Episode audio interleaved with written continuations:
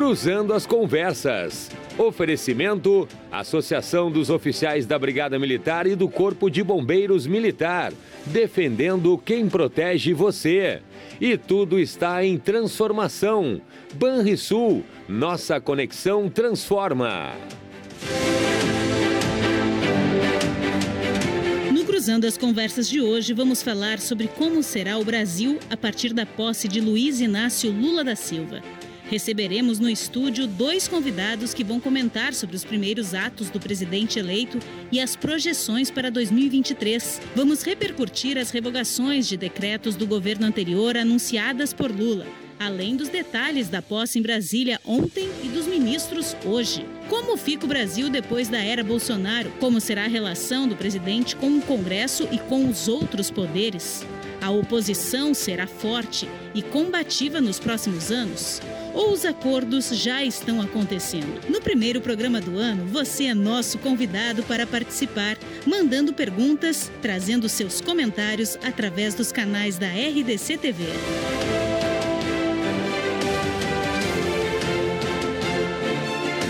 Esse é o assunto do Cruzando as Conversas desta segunda-feira, dia 2 de janeiro de 2023, com o jornalista Renato Martins e seus convidados.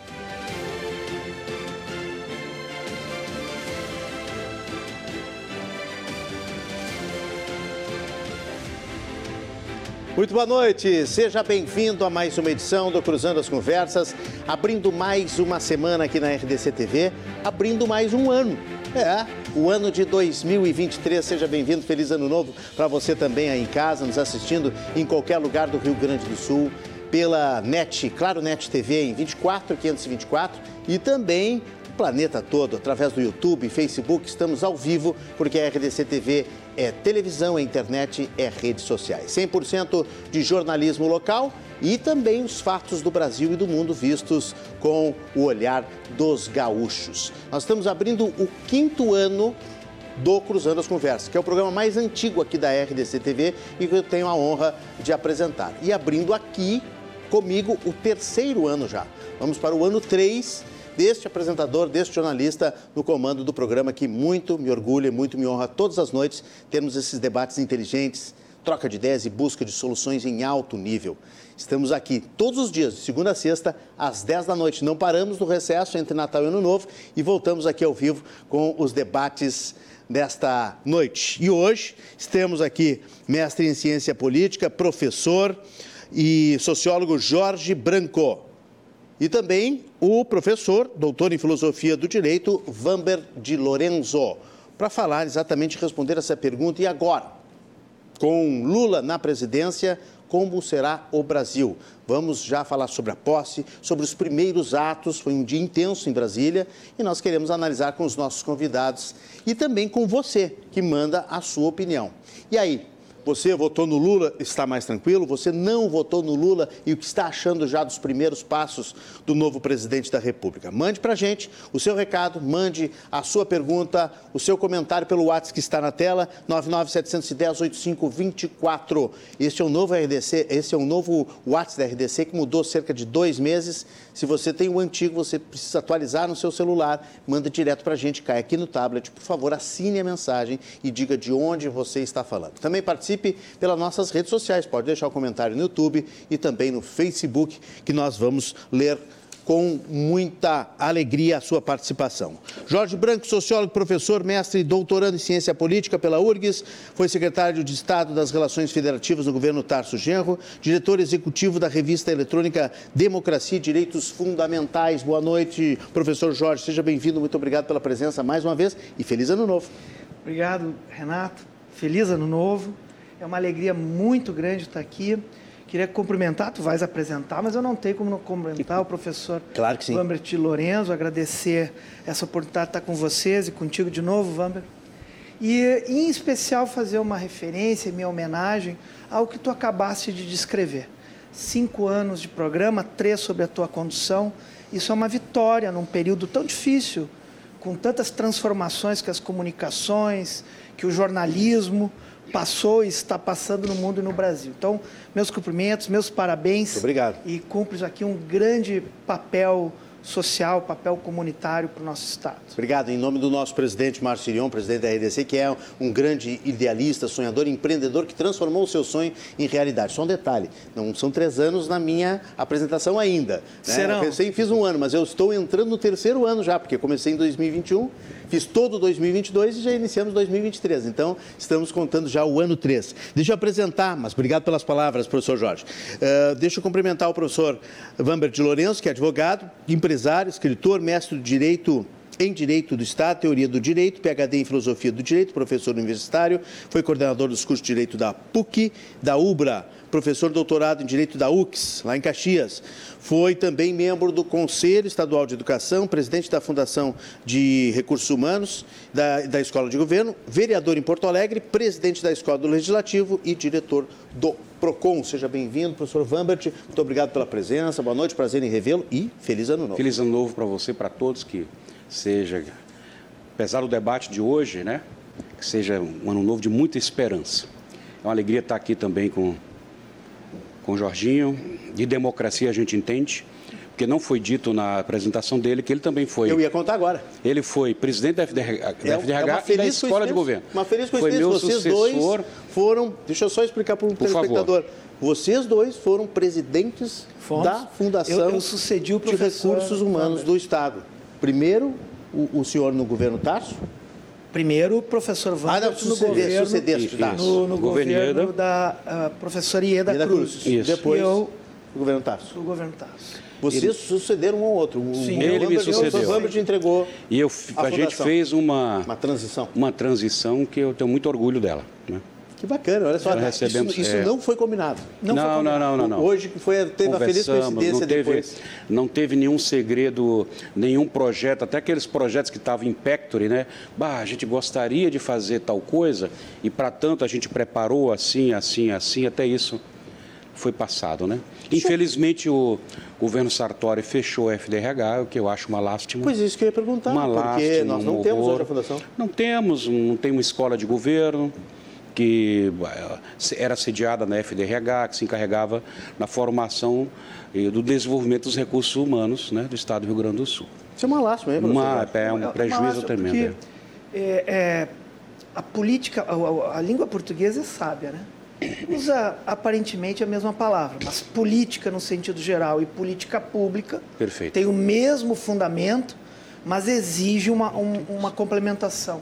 Uhum. E a gestão pública, a política pública é também uma especialidade do conhecimento. É isso mesmo. Não é só uma relação política no sentido das divergências, no sentido do estabelecimento de projetos, ou mesmo de disputa de, de poder, o que é legítimo na democracia. É também uma especialidade científica, é também conhecimento, acumulação de conhecimento. Isso. E o Rio Grande do Sul perdeu o conhecimento com a extinção da fundação. Sim, eu tenho um, um fato pitoresco na época da disputa eleitoral entre a Dilma e o foi ministro da, do PSDB, o Serra, O Serra. que tinha um artigo na revista da FDRH em que a Dilma, que também, não sei se foi da FDRH, Da FE.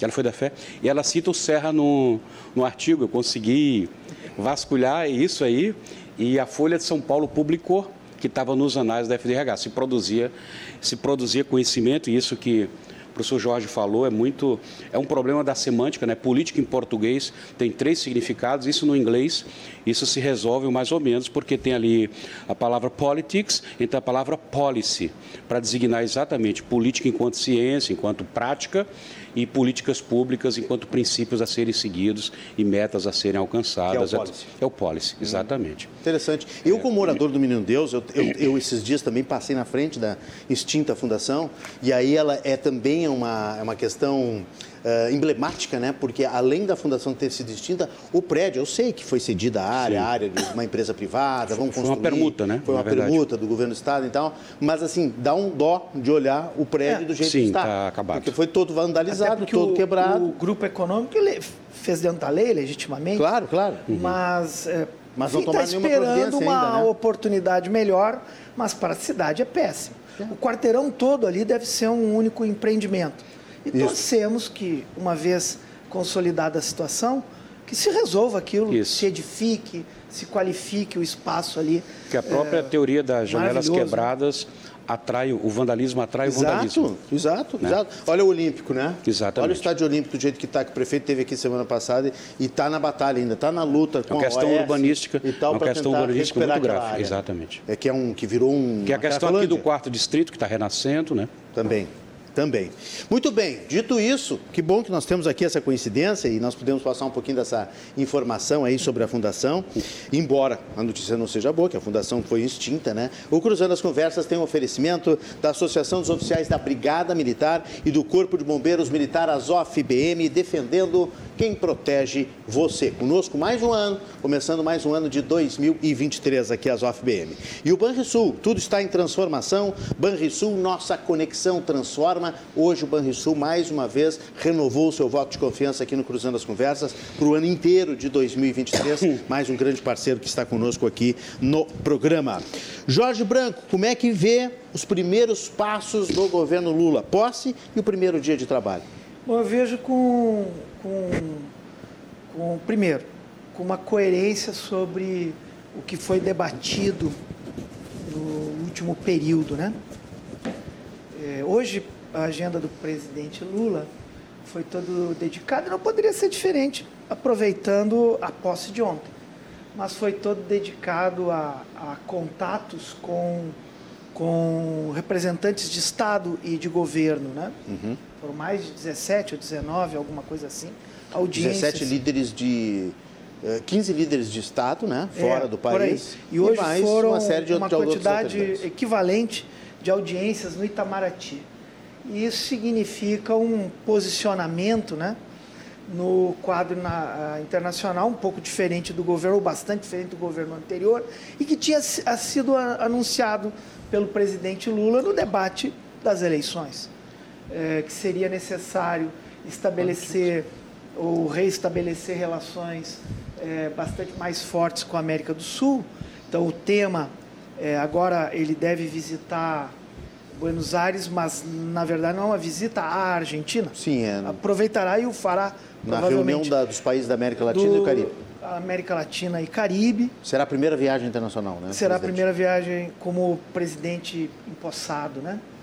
E, e também já sinaliza viagens para os Estados Unidos, viagem para a China e outras viagens para a Europa. Então, acho que isso já demonstra, uh, concordando ou discordando, uma coerência com o debate político, uma interpretação da realidade brasileira de que estava o Brasil eh, isolado dessas relações internacionais. E estabelece, isso é fundamental para um, uma economia absolutamente internacionalizada, eh, que precisa eh, de acordos internacionais, não só comerciais, mas vamos no sentido mais amplo do termo, é, acordos econômicos, de complementariedade econômica, de, de divisão é, de atribuições é, no sistema produtivo mundial, para que a gente possa é, efetivamente fazer a economia é, nacional ter um impulso. Então, a posse, propriamente dita, o dia de ontem, também acabou é, sendo coerente com as circunstâncias e com o que foi debatido nas eleições. Né? Ao momento uh, criado, mas ao momento essencial ali da subida na rampa, que acabou sendo um ato simbólico de muita expressão, né? É, que condensa é, muitos, muitos conteúdos políticos, né? adensa aqueles poucos minutos da subida, num certo sentido que o presidente Lula quis dar de reencontro com determinados setores que sofreram economicamente no último período ou sofreram até politicamente. Bom, o que exatamente vai ser, nenhum de nós aqui tem condição de dizer, predizer futuro. Mas é, os primeiros dias, ou as primeiras 48 horas, é, que foram é, razoavelmente coerentes com o debate político, nos permite dizer quais são esses primeiros passos do governo. Né? E o próprio slogan do governo, é, União ou Unidade e Reconstrução, também já demonstra os primeiros sinais políticos do que o presidente Lula pretende é, impor ao seu governo. Muito bem, professor Vambert, mesma pergunta. O que, que achou desses primeiros momentos do governo Lula, é, posse vou... ontem e do Sim. primeiro dia de trabalho? O que é que a gente pode esperar do governo Lula? E vou fazer alguns prognósticos aqui a partir do que a gente já enxerga. E eu não quero ter o triunfo maldito. O triunfo maldito é aquele que a mãe da gente tinha e dizia assim: Eu te avisei. Acontece uma coisa horrorosa, mas eu avisei. E a pessoa abre um sorriso, né?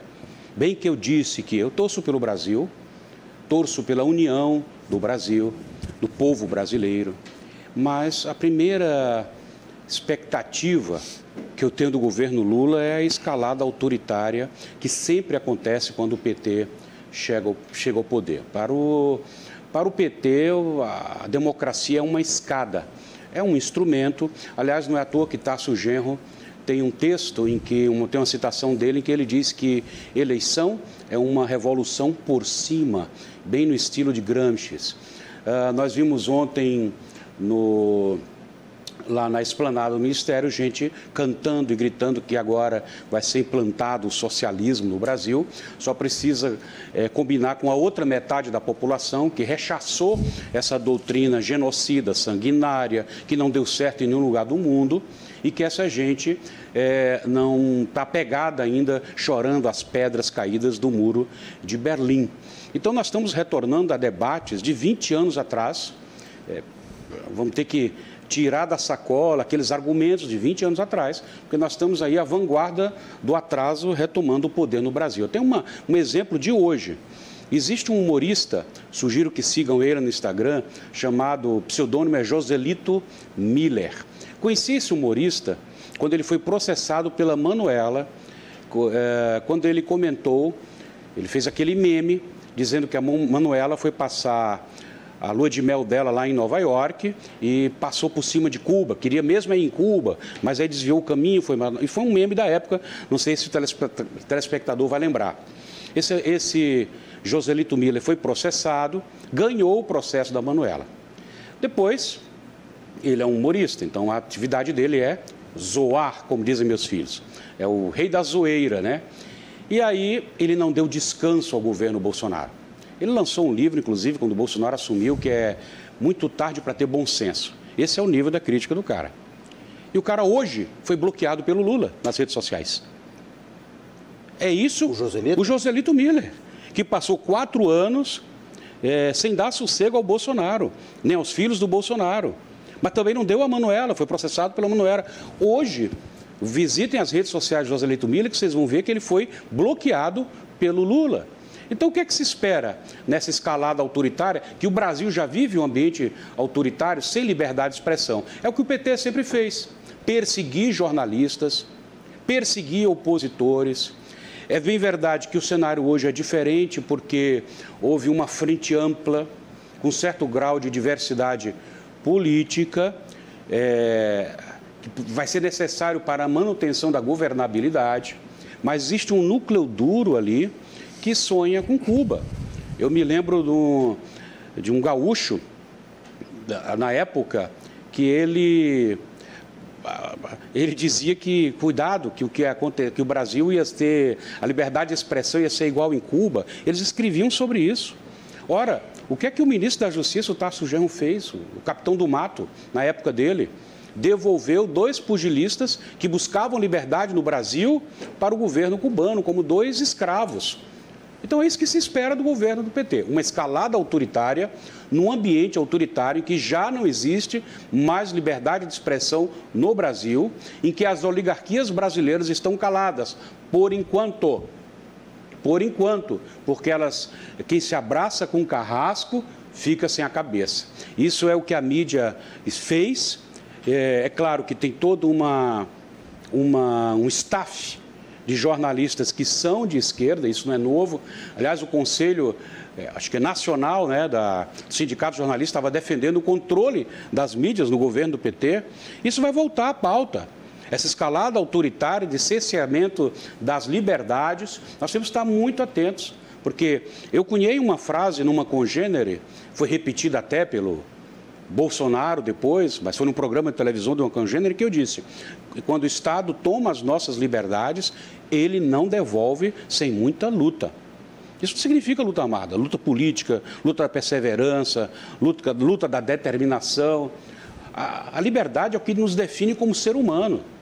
A liberdade é uma autodefinição do ser humano. Sem liberdade, não existe política em sentido próprio. Sem liberdade, e, sobretudo, liberdade de expressão, não se consegue chegar ao bem comum. Sabe por quê, Renato? Hum. Porque o bem comum ele é, ele é consequência da deliberação, ele é consequência da conversa. Só o, o, bem comum é uma descoberta. Ele não é posto a priori por um Führer, né? por um Dulce, por um guia, por um comandante, nem por um líder religioso, um Dalai Lama, ou mesmo o Papa. Não, o bem comum, ele é descoberto como uma pepita de ouro e que é escavado no meio do debate. Precisa de deliberação. E deliberação de verdade só existe com liberdade de expressão. Então, o que eu estou vendo, meu prognóstico é triste, é, a, digamos assim, uma morte lenta da nossa democracia, que já começou a acontecer nesse ano 2022. É a primeira expectativa que eu tenho para o governo Lula. A exemplo, sigam lá o Joselito Miller, que vocês vão ver o que aconteceu com esse humorista hoje. E olha, vou repetir, um humorista que não deixou o Bolsonaro em paz. É, infernizou, achar. infernizou o Bolsonaro durante os quatro anos. E aí falou isso aqui do Lula, fez uma piadinha, já foi bloqueado Estou tentando Lula. achar aqui a notícia, a única coisa que vem é que o Joselito Miller é um, é um personagem fictício, né? Isso. Como o senhor disse. É Manuel é um, Grilo, é um, é um advogado, é um advogado do, do Rio Grande do Norte. Um Mas livro... se entrar no Instagram dele, ele postou a. Ele postou a imagem do perfil dele bloqueado. Do bloqueio. É. Bom, tá, vamos atrás. Professor Jorge, algum comentário? Não, todos. O professor Vambert resolveu assumir o lugar do humorista, já que ele foi bloqueado. Vamos Professor, eu, como o senhor, acompanhei todo o debate dos últimos 20 anos na política brasileira. É, as correntes políticas em torno da candidatura do Bolsonaro e que apoiaram o governo Bolsonaro falam muito uh, da ideia de liberdade. Mas é uma conversa absolutamente vazia de publicidade eleitoral, publicidade política. É, até mesmo os, os iluministas, muito criticados pelos tradicionalistas e, e enfim, outros eh, radicais de direita ao longo do, das décadas, né? Até eles sabiam que a liberdade precisa de contratos sociais para se realizar. Até os fundadores, os pais fundadores do, o liberalismo do século XVIII sabiam disso. Do que, que eles falam? Bom, vai se transformando esta ideia de contrato social. Na vida moderna, na vida contemporânea, nós falamos de democracia. A liberdade é regulada na democracia. Ao seu Amoroso Lima, por exemplo, um, um, um Tristão de Ataíde, um, um intelectual é, católico que chegou a se aproximar do, do integralismo e mais para o fim da vida, percebeu que a defesa dos direitos humanos, da democracia era essencial, criticou a tortura no Brasil, se aproximou de Dom Helder, Gran, Dom Helder Câmara e, enfim, mostrou na prática a ideia da defesa da liberdade, pois a vinculou à defesa da democracia. Diferente, por exemplo, é, do general Heleno, ajudante de ordens do Silvio Frota, general Linha Dura, envolvido nos ataques terroristas do Rio Centro, da OAB, do Rio de Janeiro, enfim. Democracia não é um, uma questão, portanto, de palavra de ordem. Ela pode até ser, funciona como tal, é legítimo que se use como palavra de ordem. Mas é também respeito às formas que ela assume. No Brasil, no Brasil é o respeito à divisão em três poderes, ao Congresso, à Corte Suprema, à Constituição Federal. Isso tudo foi questionado, todos, porque não é também respeitar a Constituição meramente dizer que a respeita, é dizer que respeita as suas causas pétreas, os seus fundamentos. O fundamento da Constituição Brasileira de 88 é o fundamento dos direitos fundamentais do direito à habitação, do direito ao equilíbrio ambiental, uma série de que se chama de direitos fundamentais. Isso esteve efetivamente em xeque no Brasil durante o período Bolsonaro.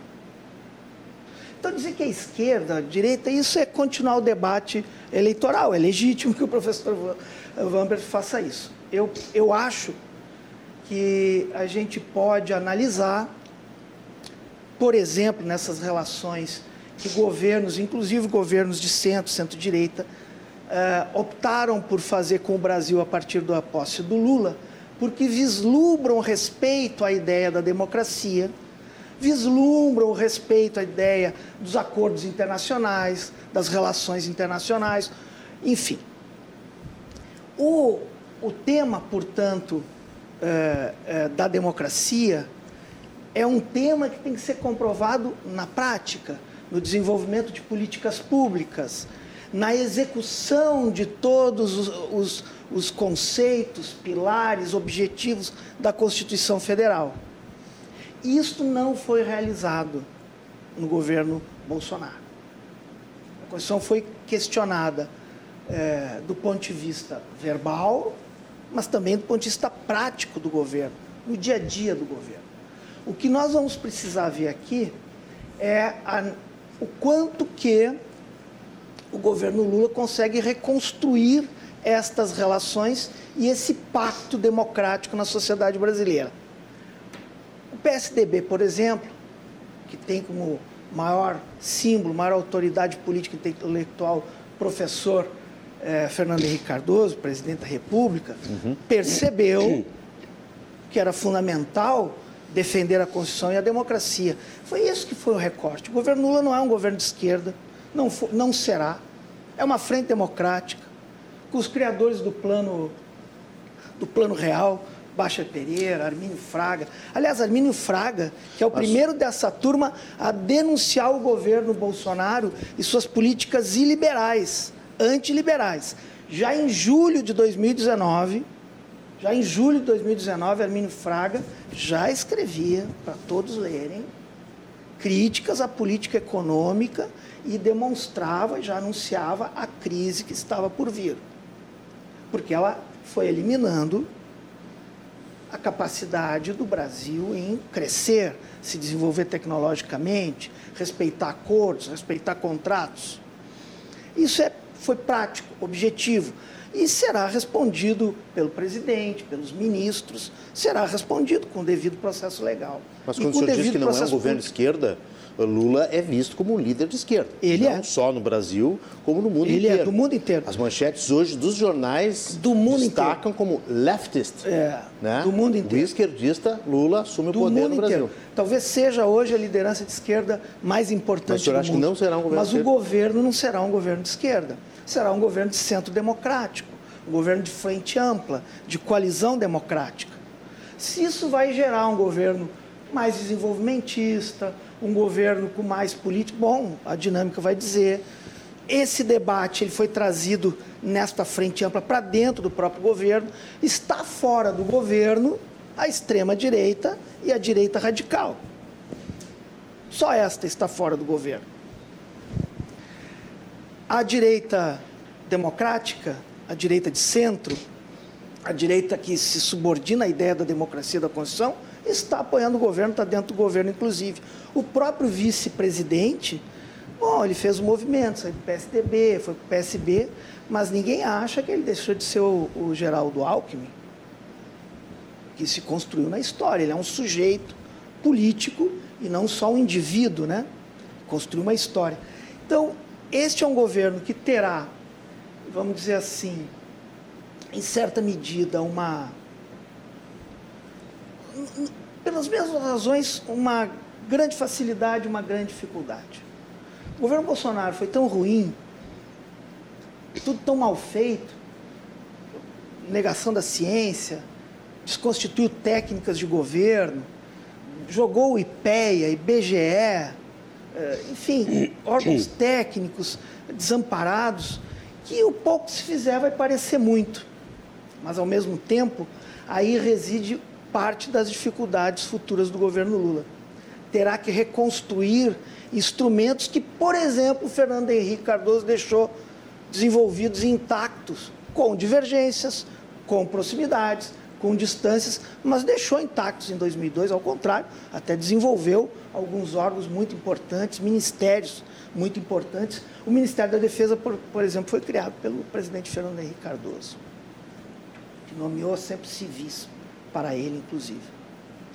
O governo Lula agora tem um problema, terá que reconstruir instrumentos e ferramentas de gestão e execução de políticas públicas. Não será simples, será bastante difícil. Nós podemos analisar, quem sabe, se for possível, não sei se vocês têm mais algum comentário em relação a essa introdução, mas assim, já os primeiros atos, por exemplo, a, a questão da suspensão das privatizações previstas, né, professor Vamos, como é que o senhor vê, por exemplo, esse ato do, é outra, vários é revogaços. Outra... Hoje foi um dia de revogaços. Sim, é outra expectativa que se tem é do governo Lula, né? um governo estatizante, um governo perdulário. Ah, tem outras expectativas, eu estou guardando a conta gotas, que nós temos bastante tempo de programa, mas só para retornar um pouquinho ao que eu falei, o professor, o professor Jorge é, de um, é, é um diplomata, né? sempre, a discussão de altíssimo nível. Mas assim, bateu um desespero nele, aí ele deixou o petismo dele sair assim. Ele tentou segurar, mas o petismo dele falou mais alto. Aí ele me insultou, me chamou de humorista como se isso fosse um insulto, querendo desqualificar os meus argumentos, me desqualificando. Ocorre que ele não refutou um único deles.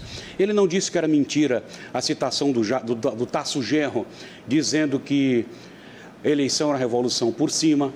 Ele não me refutou quando eu falei que teve um humorista hoje bloqueado.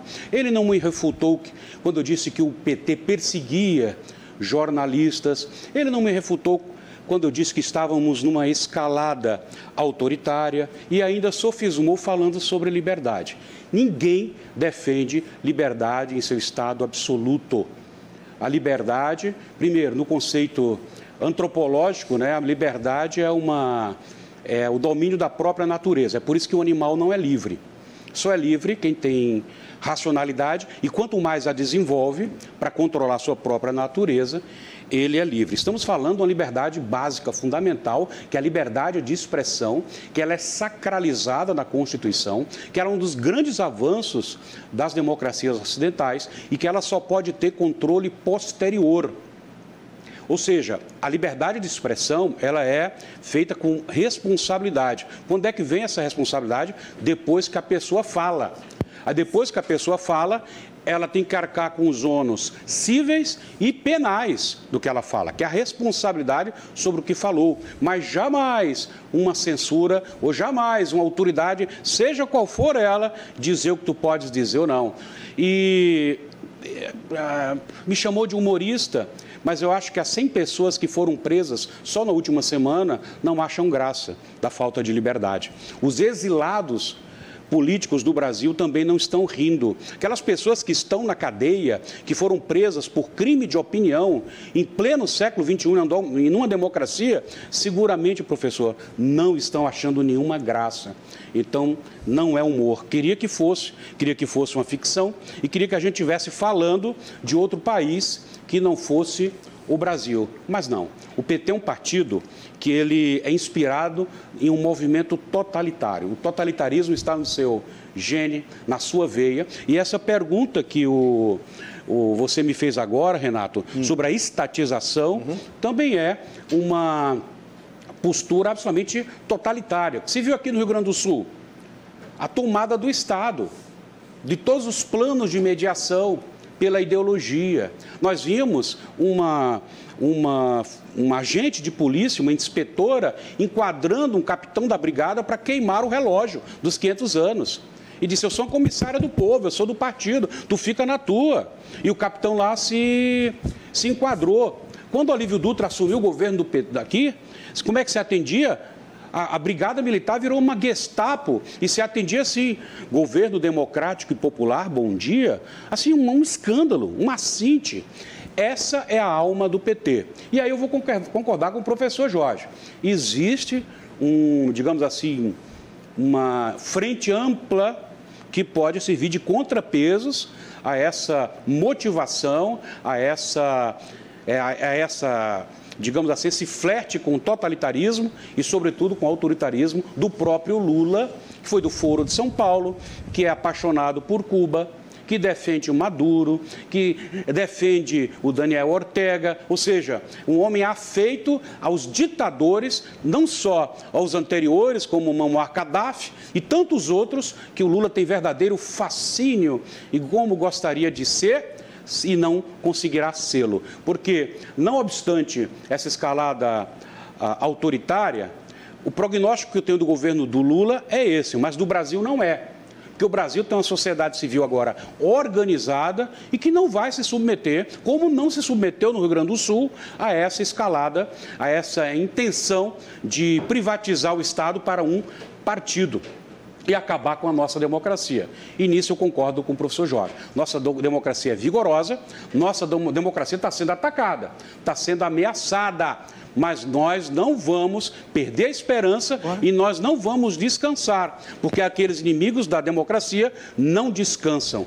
Eles estão atuando contra ela dia e noite. Existe mais da metade da população que não concordou com o resultado das eleições, que não concorda com o avanço autoritário, que não, não concorda com essa perspectiva de que agora é uma revolução socialista e não uma eleição democrática. Okay. Nós vamos resistir. Professor, deixa eu só então aqui atualizar o nosso telespectador, que eu achei o Joselito Miller, então, aqui no Instagram, de fato, ele foi bloqueado pelo presidente Lula, e ele, ele colocou aqui uma, uma, um, um print né, da, da tela Lula oficial bloqueou você e tal.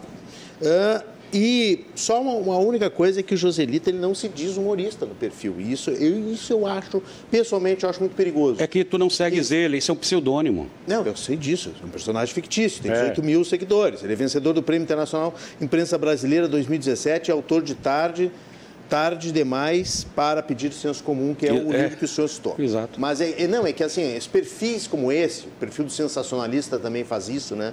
É, normalmente são confundidos. E eu recebi uma informação aqui da nossa redação que o, o, algumas das notícias do Joselito também eram uh, disseminadas pela família Bolsonaro como se fosse notícia. E, na verdade, era piada. Não, isso é falso, porque a família isso é falso. Tua produção deve estar mal informada. Eu vou dizer por quê. Porque ele detonou o Bolsonaro durante quatro anos. Ele infernizou o Bolsonaro. Ele acabou com o Bolsonaro. Ele não dava sossego para o Bolsonaro. Ele tem um livro cujo título é esse, Tarde para ter bom sim, senso, sim. que é só sobre a família Bolsonaro. Entendeu?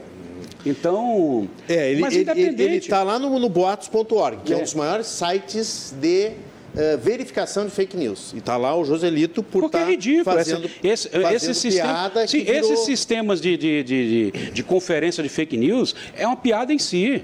Eles são ridículos. É um negócio absurdo.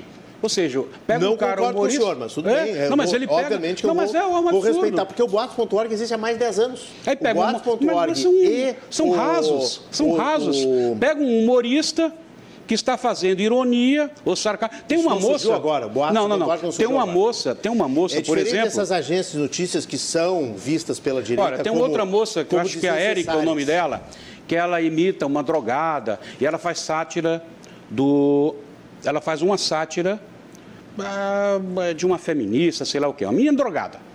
E aí ah, houve uma maldade, uma má fé em dizer que era filha da Maria do Rosário. Não sei se chegaste a acompanhar isso, algumas pessoas acompanharam. Ouvi dizer alguma coisa? Não, exatamente. Inclusive tem outra notícia aqui do, do Joselito então, com a Maria do Rosário. Então ela, é. são as piadas.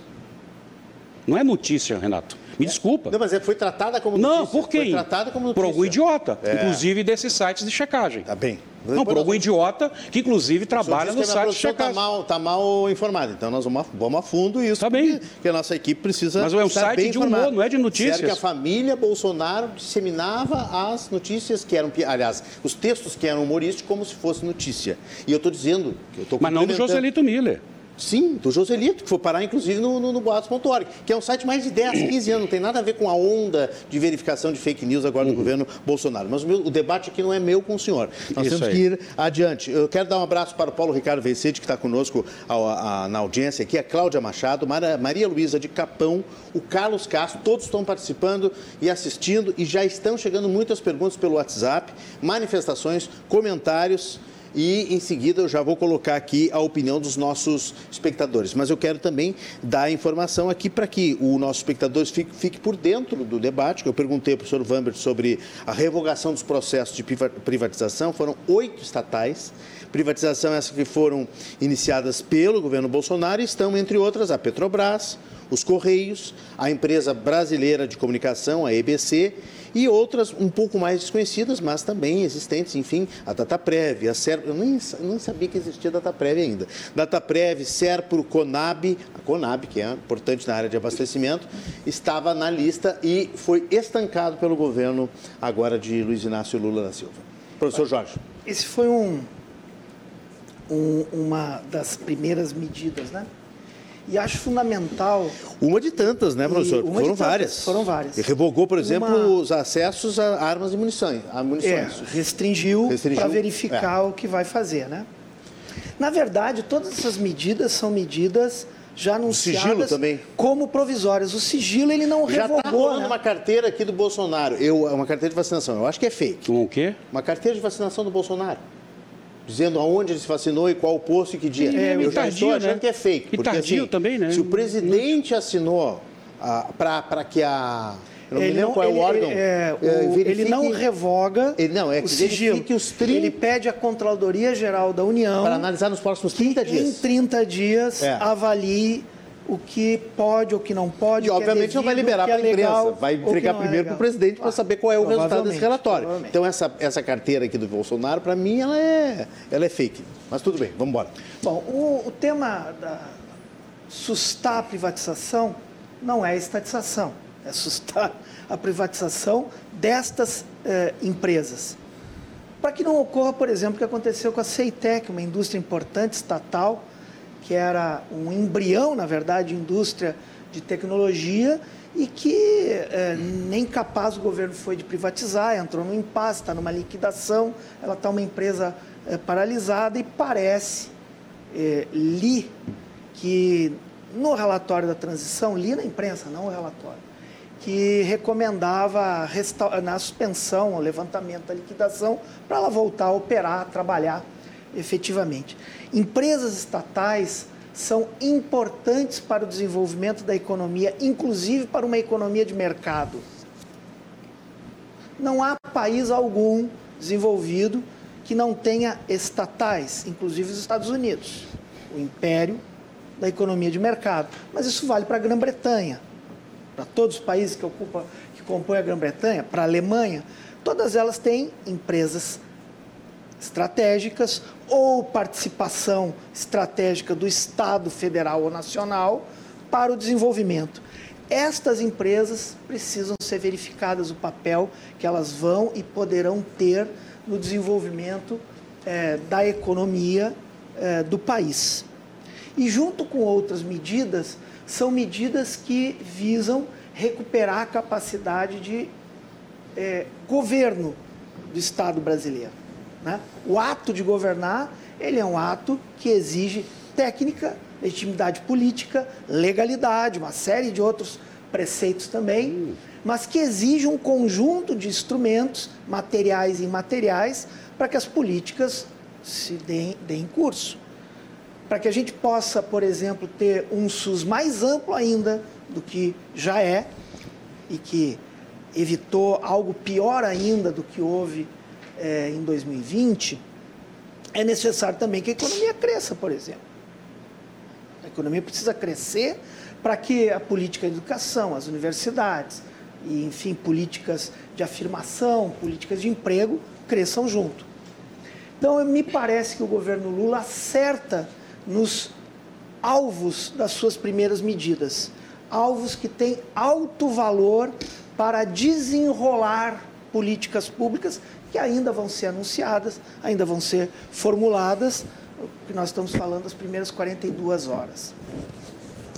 Voltando aos temas é, que o professor Vambert disse, professor Vambert, não me chamei de humorista, disse que estava ocupando o lugar dele, porque, e lhe explico, lhe explico. É, é porque o, o senhor Eu vou lhe chamar de senhor porque nós estamos em debate. Sempre nos chamamos pelo nome aqui. Vambert, Jorge. Vocês fiquem à vontade. Vambert e Jorginho, né? Para começar. Eu vou chamar. Mas eu, eu, eu acho muito Vamos manter a solenidade, né? Eu acho que professor é algo que a gente deve... Claro. Deve respeitar. Professor Respeito Vambert, muito. Muito. O professor Vambert, ele, ele é, não apresentou evidências do que pode ou não dar errado. Retomou determinadas... É, lugares comuns, slogans da campanha eleitoral. Volto a repetir. Eu falei de angústia, Volto professor. a repetir, professor hum. Lambert. Não é plausível dizer que foram presos por opinião um cara que coloca uma bomba. Não estou é um falando ato dele. terrorista. Não estou falando dele. Mas o senhor falou genericamente de todas Sim, as prisões. tiremos, vai ter, tiremos esse, vai ter uma oportunidade, portanto, de dar um passinho atrás e desenvolver as evidências. Houve um terrorista, dois ou três já, presos. Presos. Mas não foram por liberdade de expressão. Presos. O SNI, o Serviço Nacional de Informação, o Serviço da Ditadura Militar, entre 78 e 87, identificou mais de 200 atentados terroristas de extrema direita e direita radical no país. O serviço da própria ditadura, cujo cúpula e o comando estava muito preocupada em transitar e acabar eh, com, a, com a ditadura, defendida, defendida pelo Bolsonaro, pelo general Heleno e por outros, enfim, protagonistas do governo Bolsonaro, ou mesmo que não do governo, protagonistas do campo político. Portanto, democracia e liberdade precisam ser defendidas simultaneamente e não separadamente. Quando separadamente, se tornam mais instrumentos de publicidade e propaganda política do que conceitos e visão de mundo. Meu conceito de liberdade está relacionado ao conceito de democracia. Não é possível realizar liberdade sem que haja democracia. Democracia, ora, pressupõe a condenação e a responsabilização da tortura, por exemplo. E não elogio à tortura. Perfeito. Não a saudação a quem a realiza. Por isso eu citei ao seu Moroso Lima. Por isso eu citei é, o, ah. o, o nosso cardeal Helder Câmara. A defesa da tortura não é a defesa da liberdade. Liberdade é a relação que é materializada pela lei, pela Constituição, pela democracia, portanto, e é pactuada para permitir que haja um convívio entre coletividades, entre indivíduos, entre governo e sociedade, entre esferas federativas do governo, do município, estado, etc. Então, nós aqui podemos dizer que privatizar ou errar está certo. Agora, tentar dizer que o governo Lula está relacionado à ditadura, bom, é um debate da eleição que eu acho que acabou. Passa para a próxima. É, mas o que nós temos que agora debater é uma transição. Uma transição de volta a conquistas perdidas. Por exemplo, estamos falando de liberdade, liberdade de expressão, por exemplo, as conferências de políticas públicas extintas no governo Bolsonaro. Isso é exercício de liberdade. Permitir que o movimento social ou um sindicato, ou a ordem dos advogados, ou o sindicato dos professores, possa ir a uma conferência de educação falar sobre educação. Isso também é exercício de liberdade é o exercício pleno da liberdade, porque ela só pode ser realizada socialmente.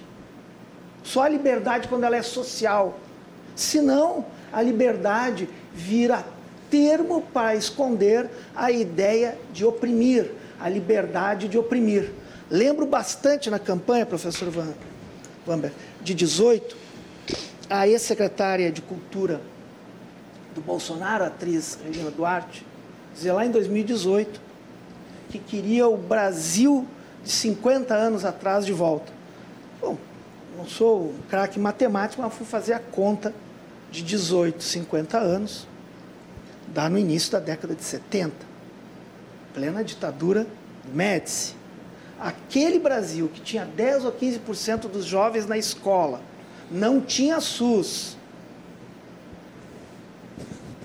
Não tinha eleições diretas para presidente, não tinha eleições para prefeito de capital, não tinha eleições para governador, havia censura. Bom, aquele Brasil de 50 anos atrás, 54 agora, este a sociedade brasileira, e não foi só os eleitores do Lula, uma parte dos eleitores do Bolsonaro, com certeza, e de outros, né?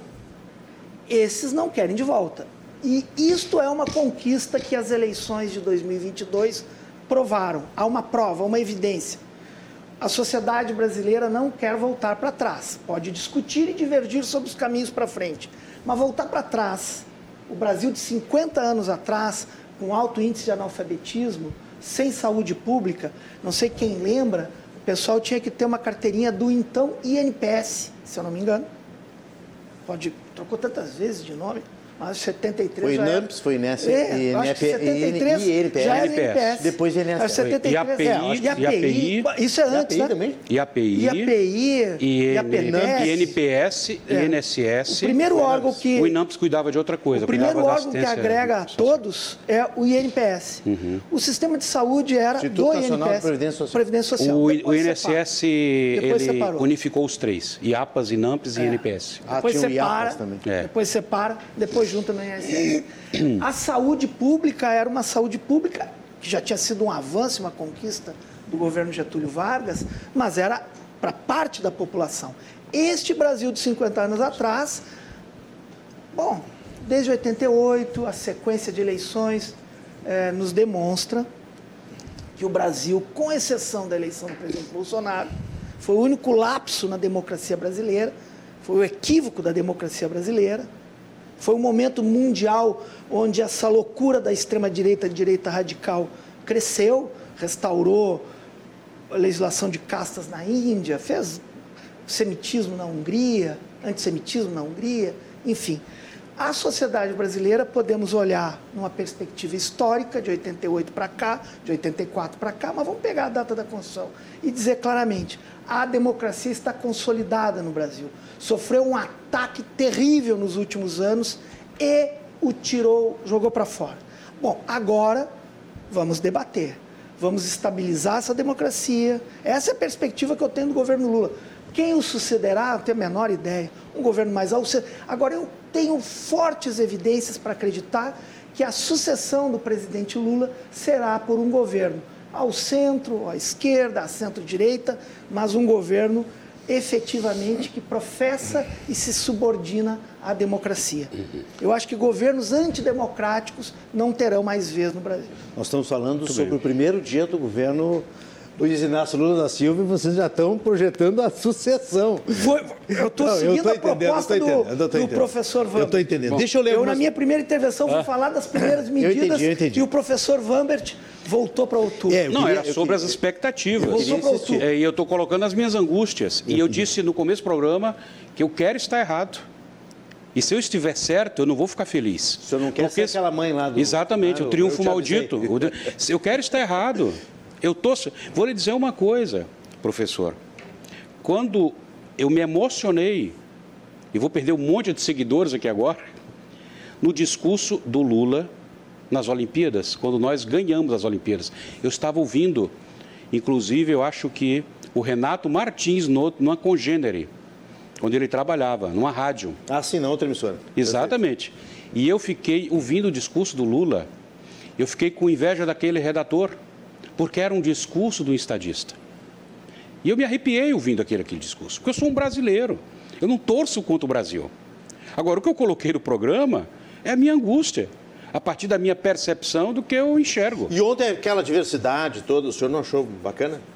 Achou bonito? Sim, Isso porque não lhe sem- toca de alguma forma? Sim, porque sem pluralismo, mas não é nenhuma novidade.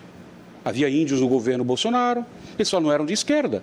Então, todos os tipos brasileiros estavam representados lá. Eles só não estavam atrás de uma agenda única, totalitária e integralista. E a passagem a da diferença faixa? é essa. E a passagem da faixa, a ausência do presidente Então, ele Bolsonaro? não tem nenhuma obrigação, ele não acredita no. na- ele não acredita, ele não diz mais isso, mas ele não acredita na lisura das eleições. Aliás, pouco, metade dos brasileiros não acreditam, porque não foi um processo imparcial, não foi, e eu nem estou falando das urnas. A Justiça Eleitoral tinha candidato, isso era claro e notório. Então, metade da população brasileira ficou é, indignada com esse ataque à sacralidade é, da nossa democracia. Então, mas voltando aqui aos argumentos que Vamos foram lá. levantados sobre a questão ali da estatização. Quando é que o Estado tem que ter empresas? Eu convido o nosso telespectador a, a, a ler o artigo 152 e 153 da Constituição brasileira. Lá está escrito, é, inscrito, melhor dizendo, o princípio de subsidiariedade, que diz o seguinte: aquilo que dá lucro e aquilo que não é interesse estratégico não deve o Estado se intrometer. Aliás, o artigo diz o seguinte: que a atividade econômica é protagonismo da sociedade. Então, o Estado não tem que ter empresa, ainda que dê lucro, a não ser que seja para realização e interesse do bem comum. Vou dar um exemplo, por que o Rio Grande do Sul tem que ter, foi privatizada agora, uma empresa de gás, um estatal de gás. Né? E até ouvi uma, o nosso vice-governador, para quem vai meu abraço, o Gabriel. Gabriel Souza. Eu vi num congênero há muitos anos atrás, quando ele defendia lá, ainda o governo Sartori, que ele disse o seguinte: eu ri muito. Eu vi no programa de rádio à noite ele dizendo assim: bom, se dá lucro é um argumento suficiente para manter um estatal, vamos fundar uma Padergues, uma padaria estatal do Rio Grande do Sul. E é um argumento jocoso, né, ad ridículo, mas que expressa essa obsessão para ter estatais, que nada mais é do que penduricalhos de empregos. Agora, professor, o sofisma mais uma vez, quando diz eu tenho que recuar, vai me dar a oportunidade de eu recuar. Não, eu não vou recuar. Tem 100 pessoas, pelo menos, presas por liberdade de expressão. Quem está preso por bomba é outra coisa, é terrorismo. Quem está preso por quebrar vitrine, botar fogo em carro, isso é terrorista. Eu estou falando de jornalistas, eu estou falando de intelectuais, eu estou falando de pessoas que estão na cadeia, porque, por exemplo, não acreditam na lisura do resultado das eleições e pediram, e democraticamente pediram, uma ação de uma instância superior, que é o Exército. Isso é democrático. Ou seja, se quer calar e dizer o que, é que a pessoa pode pedir, pode desejar ou não. Nos Estados Unidos, o cara pode ir na, na rua e dizer a democracia é uma porcaria. Nos Estados Unidos, ele pode. A Alemanha tem outro sistema. Por exemplo, na Alemanha, um partido como o PT não teria registro. Já teria o registro castado, porque é um partido totalitário marxista. A Alemanha, depois da sua experiência totalitária, a sua Constituição, a Constituição Alemã de 1949, a chamada Lei Fundamental de Bonn, ela se protege contra partidos totalitários. Então não existiria PT, não existiria PCdoB, não existiria PSTU e tantos partidos que na sua, na sua visão de mundo e nos seus estatutos está o fim da democracia, cuja democracia é um mero é um mero instrumento. E uma última coisa, já que a gente estava falando lá do humorista, eu estava aqui refletindo quando a crítica que foi feita aqui sobre o humorista, que ele, ele cria um perfil, um pseudônimo, um perfil, e ele fala, faz notícias fictícias como sensacionalista. A única crítica. Aí, eu quero dizer, aí é o seguinte, é não deixar claro que é humor, que às tá vezes bem, as pessoas, mas é o seguinte, as pessoas mais incultas acabam É uma caindo. crítica, eu concordo com tua acabam crítica, caindo. é uma Tem crítica. Que lá no perfilzinho do Instagram, humor, é uma crítica jornalística. Ou personagem fictício. Concordo contigo? É uma crítica é, que tu tens a mesma liberdade de fazer é, daqueles que têm direito de fazer humor da forma que eles acham que tem que fazer. Entendeu? Sim, Agora, claro, se o cara. Claro. Como é que eu vou dizer, tu só pode fazer humor assim ou assim? Daquele outro jeito eu não gosto. Então, é. graças a Deus, tu não é ministro do Supremo. O pessoal... Porque, assim, graças a Deus. Porque os ministros do Supremo atuam na sociedade a partir das suas opiniões e convicções absolutamente pessoais, dos seus achismos. Então, se não fala para não fala para Alexandre de Moraes uma coisa dessa. O pessoal me mandou Entendeu? aqui, ó. O pessoal da produção mandou. Polícia, Estado de Minas. Polícia investiga a autoria de notícia falsa sobre bolsa prostituição no Senado. Foi uma piada do Joselito, que foi encarado pela senadora Ana Rita. Sim, aí tu vê uma cadeia claro de ridículos. Eu, é que, claro que eu estou, é entregando, de... eu estou entregando de prato cheio para o professor Vamber, porque hum. ela é do PT, do Espírito Santo, né? Uh, e ela foi vítima da piada. Eu só não sei se o Joselito ele só faz piada com o pessoal do PT. O senhor está dizendo mas, que ele, mas, que rapaz, ele, ele, foi, que ele crucificou a família Bolsonaro nos quatro anos. É só ir lá no perfil dele. Mas aí, o, aí o, o, líder do PT, então, senador Wellington Dias, que agora é ministro, inclusive, foi abrir uma CPI, então, e aí tiver que fazer um esclarecimento, né? Aí abre aspas aqui. E aí sim que eu acho realmente ridículo. O pessoal não, o pessoal não entendeu que era um texto de humor. Uhum. Né? O mandato da senadora, presidente da comissão, não sei o quê, esclarece que a matéria publicada de blog de nome Joselito Miller é falsa. Então, por isso que eu digo, por via das dúvidas, coloca ali personagem fictício. Mas o Brasil está um país muito chato. Coloque humor, eu sei disso. O Brasil está um país insuportável, muito chato. Mas, infelizmente, ah, vamos zoar, planeta, vamos se divertir um pouquinho. O planeta fazia isso há 20, 30 anos. Exatamente, exatamente. Ah, eu me lembrei deles. O Planeta Diário, aquele. Era parecia, o tipo, parecia um jornalzinho. Era o tipo de humor. Era o jornalzinho. Era Mas o tipo de humor do Cacete gente, Planeta. A gente tinha 15, 20 anos e a gente entendia que era humor. A gente comprava, inclusive, o Planeta Diário para rir. Espetacular. A gente sabia que era sátira, né? Uma minhoquinha é, saindo lá do Globo, é, né? É, que nem aquela revista Mads também, né? A gente sabia que Sim. era humor. Hoje está um pouco mais, com as redes sociais, está um pouco mais difícil. Então, enfim. Eu posso ler os nossos espectadores? Por favor. Posso fazer uma rodada aqui? Estão participando pelo 99710-8524 que está na sua tela. Tem muita gente participando conosco aqui. O Márcio de Caxias diz que acho que para mim, que sou preto de classe média, torço, classe média baixa, ele diz, torço muito pelo governo não precisamos de pessoas de nível mais alto dizendo que estamos escalando ou outro tipo de coisa, mas assim, temos que torcer por todos. Não só de ricos e aposentados gritando besteiras em frente aos quartéis. Vamos ser otimistas, diz o Márcio de Caxias, e dar voz ao povo. E o Márcio quer saber do Dr. Vambert o que, que ele achou do pronunciamento do Mourão no sábado, porque nem entre eles se entendem. Por que será, doutor? Está fazendo uma provocação, depois o professor Perfeito. Bambert pode responder. O Cristiano está aqui, ó, uh, no nosso WhatsApp também, dizendo o seguinte. Cristiano aqui de Porto Alegre. Uh, perdi aqui só um pouquinho, puxando, puxando, puxando aqui. São muitos os recados. O Cristiano diz o seguinte: não podemos esquecer que quando o Bolsonaro assumiu, o pessoal da esquerda garantiu que ele teria sua vida transformada no inferno durante seu mandato. Missão falada, missão cumprida. Com este governo atual, faremos uma volta ao passado. A gasolina já está a R$ reais, o primeiro L já foi demonstrado. Onde, ontem, na, na posse, diz o Cristiano, havia muitas bandeiras brasileiras. Boa noite, diz Francisco. Deixem o Lula governar. Abraços. A Fabiane Reis, que diz que é advogada e que, por sorte, não foi aluna do professor Vambert, ela diz o seguinte: quem teve a brilhante ideia de convidar o professor Vambert? Fabiane, fui eu. Eu tive esta ideia para, de convidar o professor Fabiana, Vambert. Se tivesse azar, o professor Vambert é é um grande professor, é um grande não, professor. E, é, e mostra exatamente. E, é um e mostra a escalada autoritária, ela quer me calar. Para ela, é, é, eu sou inu... Ela não, mas é óbvio. Eu elogiei, mas não exagero. Ela, ela é daquelas pessoas. Ela é da tribo, ela, não, não, então ela é da turma do cancelamento. Ela é da turma do cancelamento. Então deixa eu ler o recado dela até o final. Ela, ela disse que o senhor deve estar alinhado àqueles que estão na frente dos quartéis pedindo intervenção alienígena. Afinal, ele deve saber o que é que, que, pedir intervenção militar é crime. Patético discurso. Não, isso, isso não é crime. Alguém pode, por favor, passar essa mensagem? Estamos passando ao vivo é, aqui, Isso Fabiana, não é crime. A mensagem. Isso é um exercício da liberdade de expressão e da própria democracia. Isso não é crime. Uh, o Ângelo Roberto Caio está mandando abraços ao professor, ao mestre Vambert, programa com elevado nível cultural, político e social. Obrigado. O Jorge Branco Obrigado. falou bem e boas explicações. O Leandro aqui é que escreve.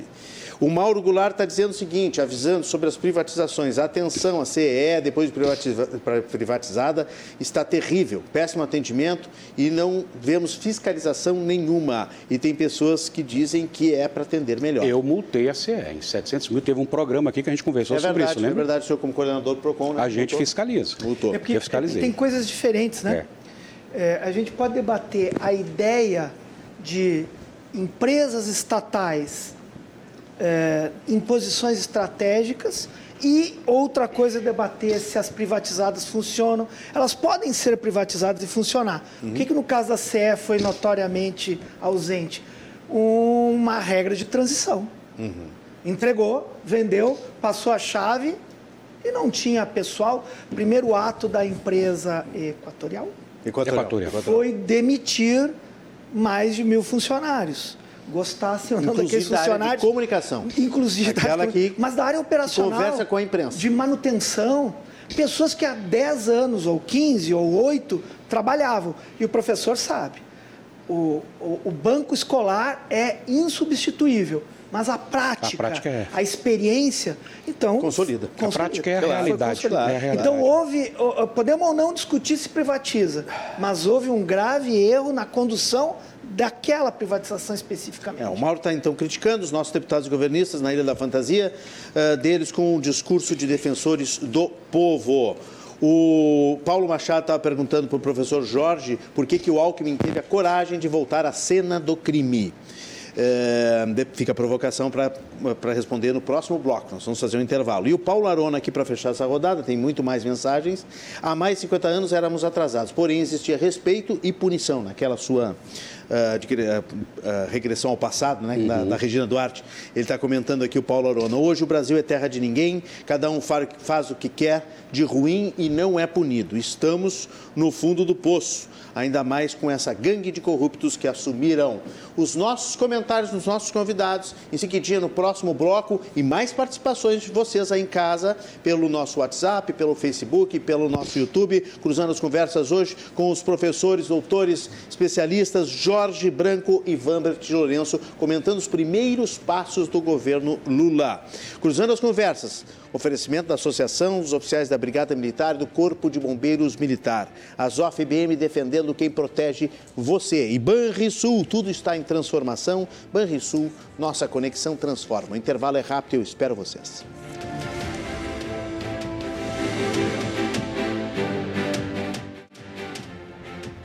De volta com nós cruzando as conversas aqui na tela da RDC TV em 24 524, Claro Net TV e também no Facebook e também no YouTube. Debates inteligentes, troca de ideias e busca de soluções hoje com o professor Jorge Branco, mestre em ciência política, e também Vambert de Lourenço, professor, doutor em filosofia do direito. Estamos debatendo os primeiros passos, os primeiros momentos, as primeiras notícias do governo Luiz Inácio Lula da Silva e qual é a previsão para as próximas horas, quais são as próximas cenas deste eh, governo. Você participa pelo WhatsApp, está participando, já tem muita opinião aqui que eu vou registrar nesse segundo bloco também.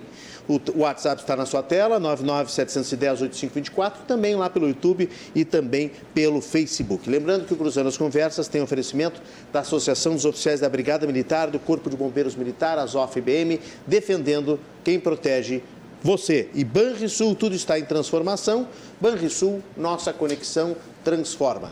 Deixamos uma provocação para os dois convidados no bloco anterior a respeito do pronunciamento de Mourão, do vice-presidente, presidente em exercício, né, Milton Mourão, no sábado à noite, né, um pouquinho uhum. antes ali do ano novo, às 8 horas da, manhã, da noite, o, o vice-presidente Mourão fez um pronunciamento. O Mauro de Caxias pergunta a sua opinião, porque muita gente não entendeu o que ele disse, o que quis dizer. Olha, é, a primeira coisa, a grande, uma das diferenças entre a direita e a esquerda é a perspectiva do indivíduo. Né? Como a esquerda ela é baseada no totalitarismo, o indivíduo se dilui, se dilui num ente coletivo.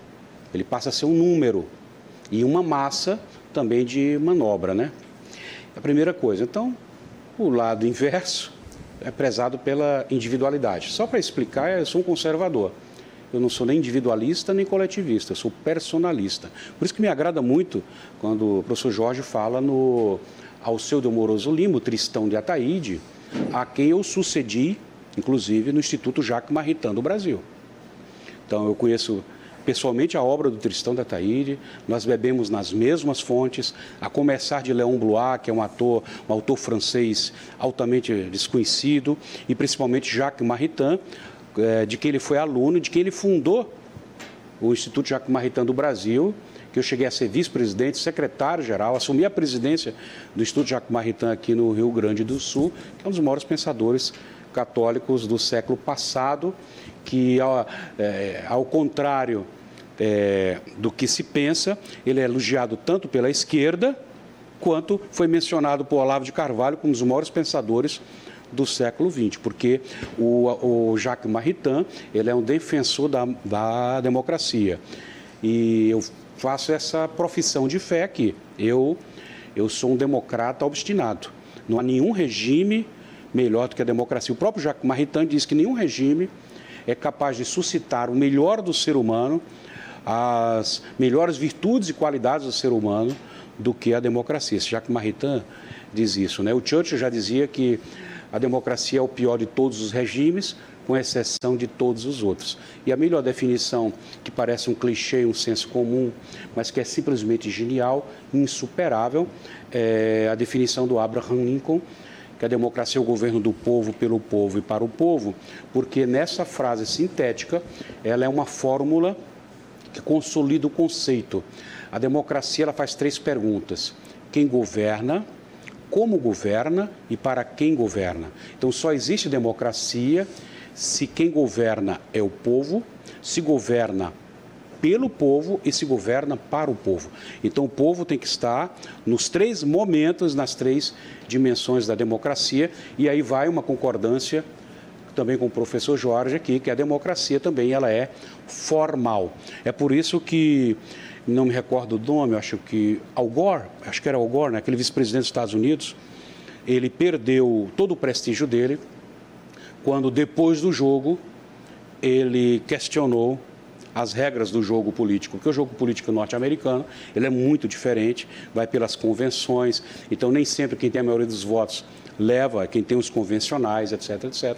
Ele questionou aquilo e ficou totalmente desprestigiado. Então, Mas contra o, o discurso do Mourão, que é aqui que eu vou chegar, com toda essa diversidade, Mourão está no mesmo campo, é, no mesmo campo é, da direita, do antipetismo, mas o discurso dele foi um discurso decepcionante, na medida em que, durante quatro anos de governo, ele não defendeu o governo Bolsonaro, depois ele veio para o Rio Grande do Sul, foi eleito pelo Bolsonaro, ele foi ungido senador pelo Bolsonaro.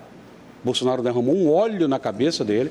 Foi retirada uma candidata a senadora, que é a comandante Nádia, outra bolsonarista, para apoiá-lo, para não deixar o Olívio Dutra então, ele, ele não foi um diplomata.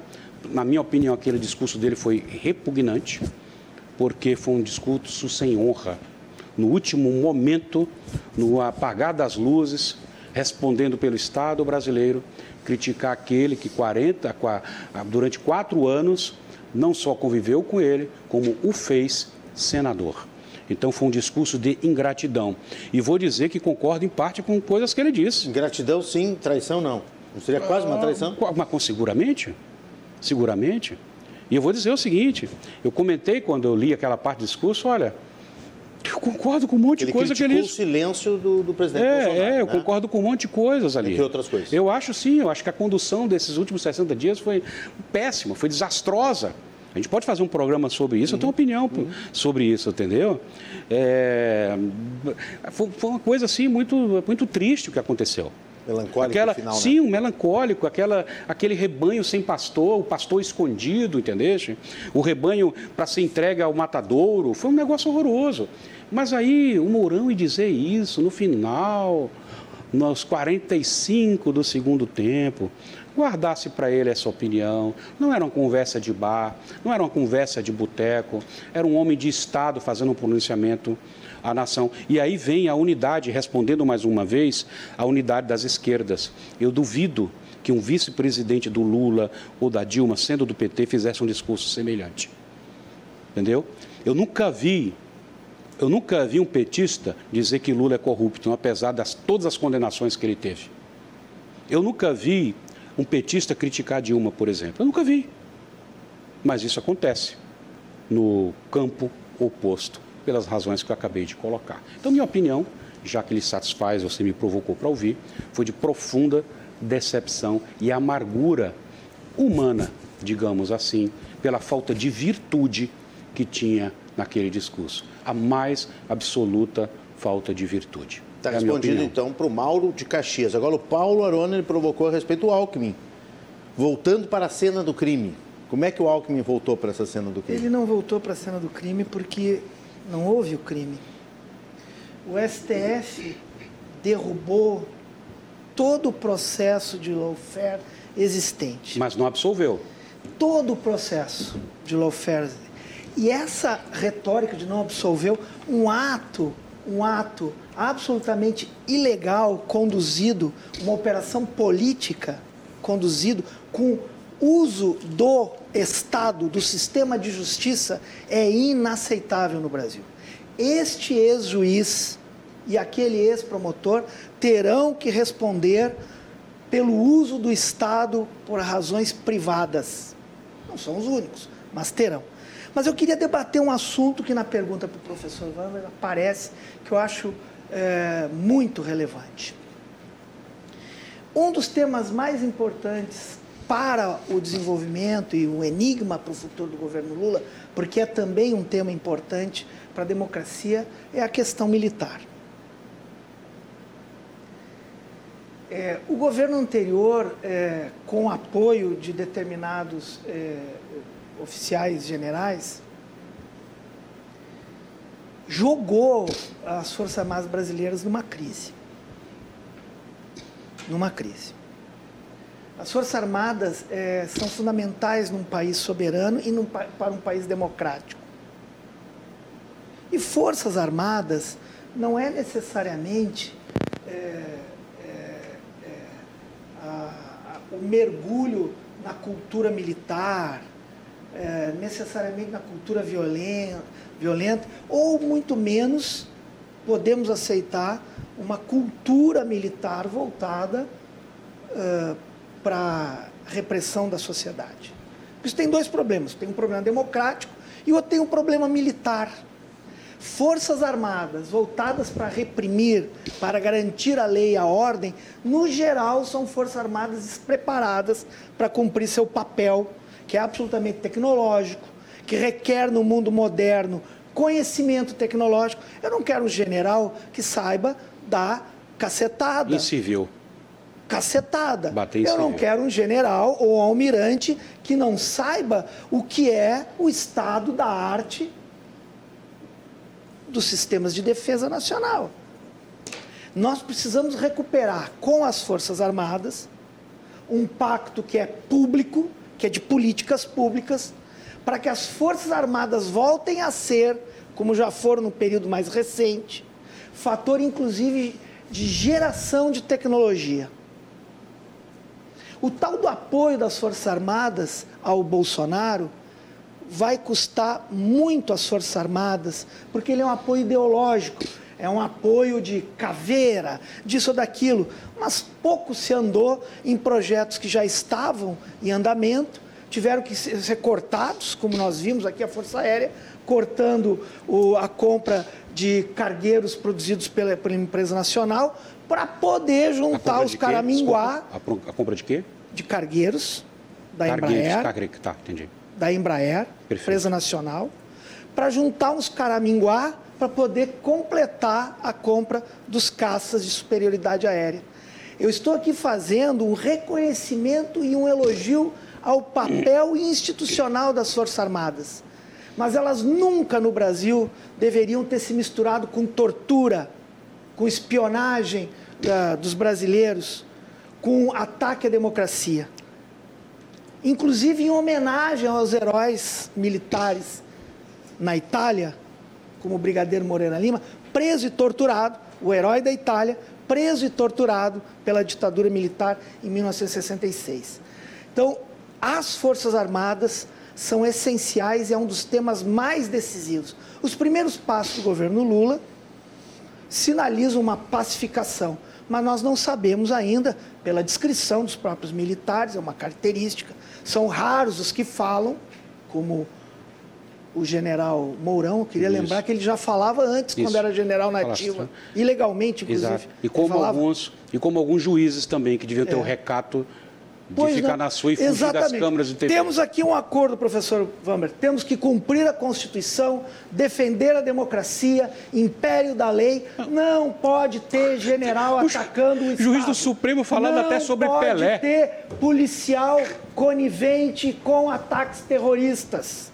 Isso é um acordo. Isso chama-se pacto democrático. Mas não é um direito. Tem uma parte da sociedade bem pequenininha, porque é a sua vanguarda, que está fora do pacto democrático. Está falando do, do, do, ministro Gilmar Mendes, que foi lá no não, velório, é isso? Sim. Eu estou falando não, que... Pode ir no velório, dar uma pode, declaração? Pode. O que eu estou falando é da uma questão deontológica, ou seja, uma questão ética da profissão.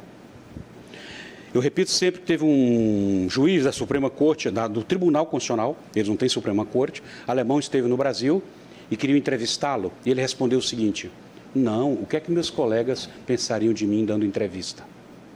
Essa é a diferença. Então, os ministros do Supremo, eles não respeitam o princípio da inércia, eles passaram a governar e opinar sobre tudo. São polemistas.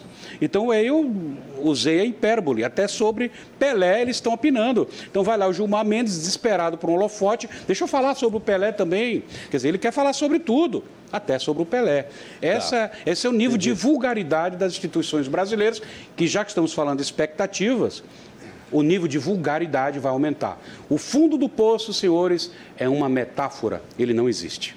Muito bem, eu só quero agradecer ao Paulo, não é Paulo Arão, Paulo Machado, que fez aqui de Porto Alegre, fez a, a provocação sobre, sobre o Alckmin. Aliás, o Ademir José Concer, professor Jorge, uh, de Caxias do Sul, também acabou adicionando aqui a pergunta quanto tempo vai levar para o Alckmin assumir, uh, que está claro que ele está só esperando passarem uma rasteira nele. O pessoal acha que essa combinação de Alckmin uh, com o Lula eu, eu, não, não, É que o convívio do Bolsonaro com o Mourão induz a achar que vão ter más relações também, né? É, Porque é péssima sim. a relação do Mourão com o Bolsonaro.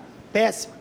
Eu, eu mas, também mas... ouvi o depoimento do, do, do vice-presidente. O do Temer com a Dilma, eu acho atacou, que é mais emblemático. É a mesma tempo, é. turma, é. é o cara do impeachment que dá a vez e a voz a Bolsonaro. É terrível essa turma, professor Wander. Antigamente, não se misture um, com eles. um quadro humorístico, já que Se preserve no campo do, do amoroso Lima. Se preserve. Tanto tempo atrás, nós, vocês são muito letrados e muito cultos. Eu me lembro da, da televisão e do humor, né? Eu me lembro que o Jô Soares fazia um quadro que dizia que vice não fala, que era uhum. em homenagem a Aureliano Chaves, que sim, era um sim, vice sim. quietinho. Ele era na dele. Né, que era super No final rompeu e, e, criou e fundou os, o PFL. Os militares, não, final, gostavam, os militares não gostavam de, é. de, de, vice. É. é. E, e, Tiveram Pedro Aleixo. Tiveram era, Pedro Aleixo. Era um humor com a crítica. E se arrependeram e eliminaram na ditadura aquela tentativa de legitimação né, do vice civil. Uhum. Depois só foi Exato. retomado é. no Figueiredo. Quando o general Golbery Couto Silva foi apresentar o ato institucional número 5 em dezembro de 68 ou 69? 68? 68. Fiz em dezembro de 68. 68. É, bom, o presidente poderia ter assinado, mas eles resolveram legitimar com os, todos os ministros. E o general Golberido Couto Silva chegou no vice-presidente Pedro Aleixo e disse Presidente, gostaríamos da sua assinatura para o ato institucional número 5. Todo mundo sabe do que se trata. Daí o, o presidente olhou, leu e disse assim: não vou assinar. Disse o Golbery: Presidente, não precisa temer. Somos nós, os generais, que vamos cuidar disso. Disse o Pedro Aleixo, mas eu não temos generais.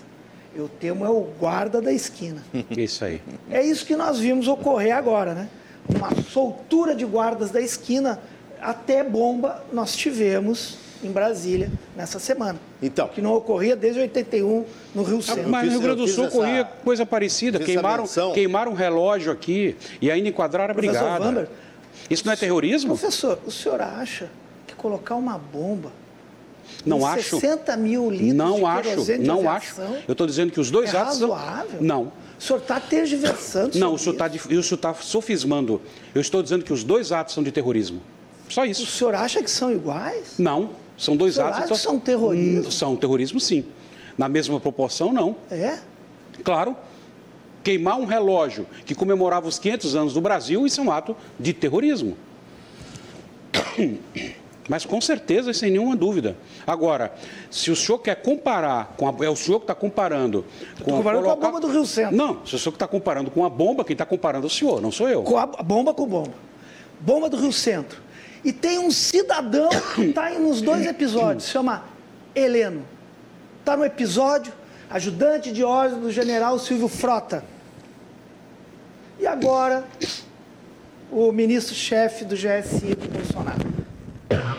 Muito bem, deixa eu ler mais mensagens aqui. Uh, o, o, o, o, Paulo Machado está insistindo que, não, que o professor Jorge não respondeu. O Alckmin disse que Lula estaria voltando à cena do crime. Uh, ah, que, o que eu não respondi porque eu não dito... concordo com a pergunta. Não, é que o Alckmin o fundamento... teria dito isso. É que, claro, o, né? o, o, Al, o Alckmin disse, disse isso. isso no passado. E, né? e, eu, e ele, e ele deve ter visto na, na propaganda eleitoral do Bolsonaro agora durante a campanha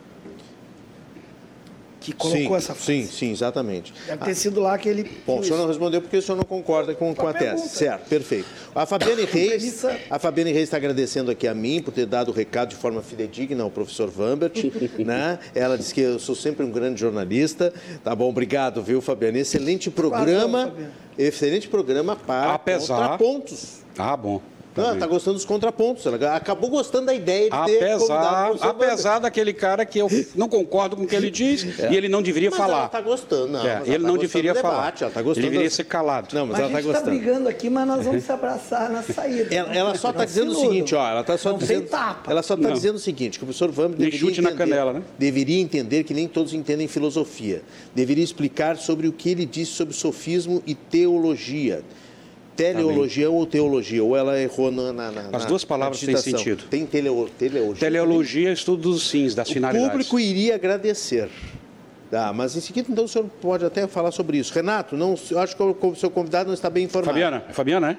A Fabiane, Fabiane. Fabiane. Fabiane. Ana Santos, fecha no professor. Fabiane. Aí, ó, tá aí, ó.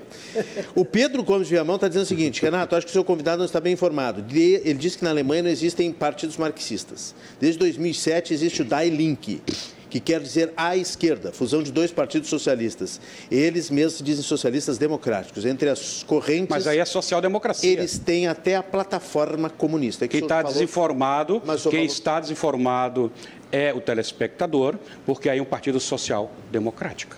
Democ... Inclusive o berço da social-democracia é alemã que é, um, é, é, é, é, a ideia de avanços sociais ou de teses socialistas a partir de meios democráticos. É, um, é o que Max Weber chama de tipo ideal. Hum. Tu tem um tipo ideal e tu fica lutando na realidade para aproximar a realidade daquele tipo ideal. Entendi. Não passa disso. Tem palavras elogiosas aqui de alguns espectadores que eu não vou ler, vou agradecer a audiência aqui. É, é para ti? Para todos. Dá para um dos convidados ler é. para ti. Não, para todos aqui, para todos. Não, mas eu não vou. É merecido. Quando passa de um nível, certo nível de agressividade, de falta de elegância, a gente não lê. O Leandro também está ligado ah, aqui. Estava sendo sarcástico. E mando parabéns. Ah, tá mando, mandando parabéns. O Dietrich, Me convenceu. Luiz Fernando Dietrich. Tu não dava para ser humorista, então. Porque foi uma fake news assim, ó. Olha, tem gente, eu, eu não entendi que era um tem sarcasmo. Gente disse que eu sou um cara muito bem humorado. É, mas eu não entendi como sarcasmo, achei que eram elogios mesmo. Não, não, não, é sarcasmo. É. Não, não. Passou do nível aqui, ó. Passou de uma certa linha para baixo, não adianta nem assinar que eu não leio que é também ofender os, os nossos convidados. Para quê? Qual é o sentido? Assim como os nossos convidados também não devem jamais ofender os espectadores, por mais que eles digam, digam a verdade, verdade, por mais que eles digam uh, contrapontos, coisas que não, que não sim, sim, né? Porque uh, às vezes o espectador também vem muito duro, né? Mas a gente está aqui para moderar. Uh, boa noite a todos. Avise o professor Jorge que se o processo contra o atual presidente possuísse vício de origem, não chegaria sequer à segunda instância. E isso é um discurso político e não direito. Luiz Fernando Dietrich, lá de da Farroupilha, da Serra Gaúcha. A gente tem um programa no YouTube, um canal do YouTube da RDC TV, programa Cruzando as Conversas, com dois eminentes advogados, colegas seus, professor Vambert, e nós temos a seguinte pergunta: afinal, Lula é inocente ou não é inocente? À luz do direito. Né? Nós não falamos sobre ideologia, não falamos sobre STF, Alexandre de Moraes, enfim, se a Justiça Eleitoral tinha lado na campanha. Nós falamos juridicamente com uh, dois advogados, o Ricardo Jobim e o Norberto Flack. E nós chegamos à conclusão que, tecnicamente, o presidente Luiz Inácio Lula da Silva é, eh, ele tem a presunção Isso. de inocência. Porque Mas não, não houve... Ser porque não houve o processo. Não dá, né? juridicamente é uma não dá figura pra... jurídica. Então cai, segure é na cadeira porque não dá para discordar. É uma figura jurídica. Claro, porque se o Supremo pode se o falar descon... de outras se coisas. Se o Supremo o descondenou, entendeu? Ele era culpado. Ele tem esse status de culpado. Mas não é descondenou. Acho que ah, descondenou, claro. Acho que é uma maldade, né? Não, não é uma maldade, não é realidade. Eleitoral, assim. Não, ah, para, Renato. O homem foi condenado em três instâncias, inclusive pelo Supremo. Vou começar que eu acho que a palavra nem surpreso. existe. Não, é um neologismo. Eu tô ele foi condenado. surpreso que o senhor achar que ele foi descondenado. Já estamos nos aproximando. Mas ele não foi descondenado. Ele não, foi o quê? não houve processo. O STF não houve tramitação. Não tinha como objeto do seu julgamento o Lula. O STF tinha como objeto seu julgamento o processo de julgamento Sabemos disso. Ou seja, o processo de julgamento foi tornado inválido. Sabemos por isso, disso. Por isso, por aquilo. E por isso que não Portanto, atinge moralmente portanto, o presidente Lula. Ficar dizendo que alguém que não tem o ônus de provar que é inocente, essa é a regra básica das democracias liberais, da Constituição Liberal. Sim. Isso eu não e o senhor está bagunçando o argumento. né? Sabendo O senhor está fazendo uma salada com o argumento. Não, não Tá estou sim. fazendo salada. Vou dizer por quê. O que eu estou lhe Eu dizendo, acabei de con- o que eu estou lhe dizendo Ah. é que o ônus da prova é da acusação. Não precisa me dizer Se isso. O... Está aparecendo. Não. Se o processo Estudei foi vida, invalidado, sou advogado ele é inocente. eu sou advogado Ponto criminalista final. também, Não é caro. que o processo foi invalidado, mas eu acho que ele é O senhor está culpado. sofismando de novo, Eu acho está que ele é culpado. está é bagunçando, culpado. tá bagunçando o argumento. O que eu concordei com o Renato, que ao ser descondenado, vou manter a palavra, ele tem Não, a é presunção, já é ele tem a presunção, Vai pegar mal com a sua turma. ele tem uma presunção de inocência. Agora ele foi condenado em três instâncias, com julgamento confirmado pela, pelo TRF e pelo STF. E depois se achou, de uma forma misteriosa, para trazê-lo de volta para o cenário político, um vício de origem. Ou será que foi antes para tirá-lo? Um vício é tudo vamos- bem. Nós vamos debater o resto da vida. O fato objetivo, De fa- o processo não existe mais. Isso. Ponto. Isso. Então, assim. Ponto. O senhor Ponto. misturou os argumentos. Ponto. O senhor fez uma salada. Não, não, Ele foi condenado em todas as instâncias. não é salada. É, senhor fez uma salada na misturei. medida em que o senhor. Tu tá me é, que- é que não, o senhor está fazendo debate Não, meramente ideológico. não, não estou. Meramente. E o senhor é o quê? Meramente. E o senhor tá aqui pra defender o quê? Totalitarismo, etc. Tá. E o senhor Eu tá aqui pra defender o quê? respondendo o que será daqui para frente Não, o senhor não é ideológico. Claro que eu sou. Não, o senhor, mas o eu debate. controlo a minha o ideologia. senhor debate é de um cirurgião com luvas assim. Não, não, não. eu, por exemplo, aqui Ah, não para. respondi. O senhor chega e diz o PT é marxista. Não, professor, marxista sou eu. O PT é democrático. Eu- o marxista sou eu, Jorge Branco, no exercício das pesquisas acadêmicas que eu desenvolvo e do magistério que eu desenvolvo. Eu sou marxista. Utilizo a dialética de Hegel, sou marxista. O PT não é. Mas, eu, por exemplo, o senhor falou ia deixar passar, porque fica elas por elas.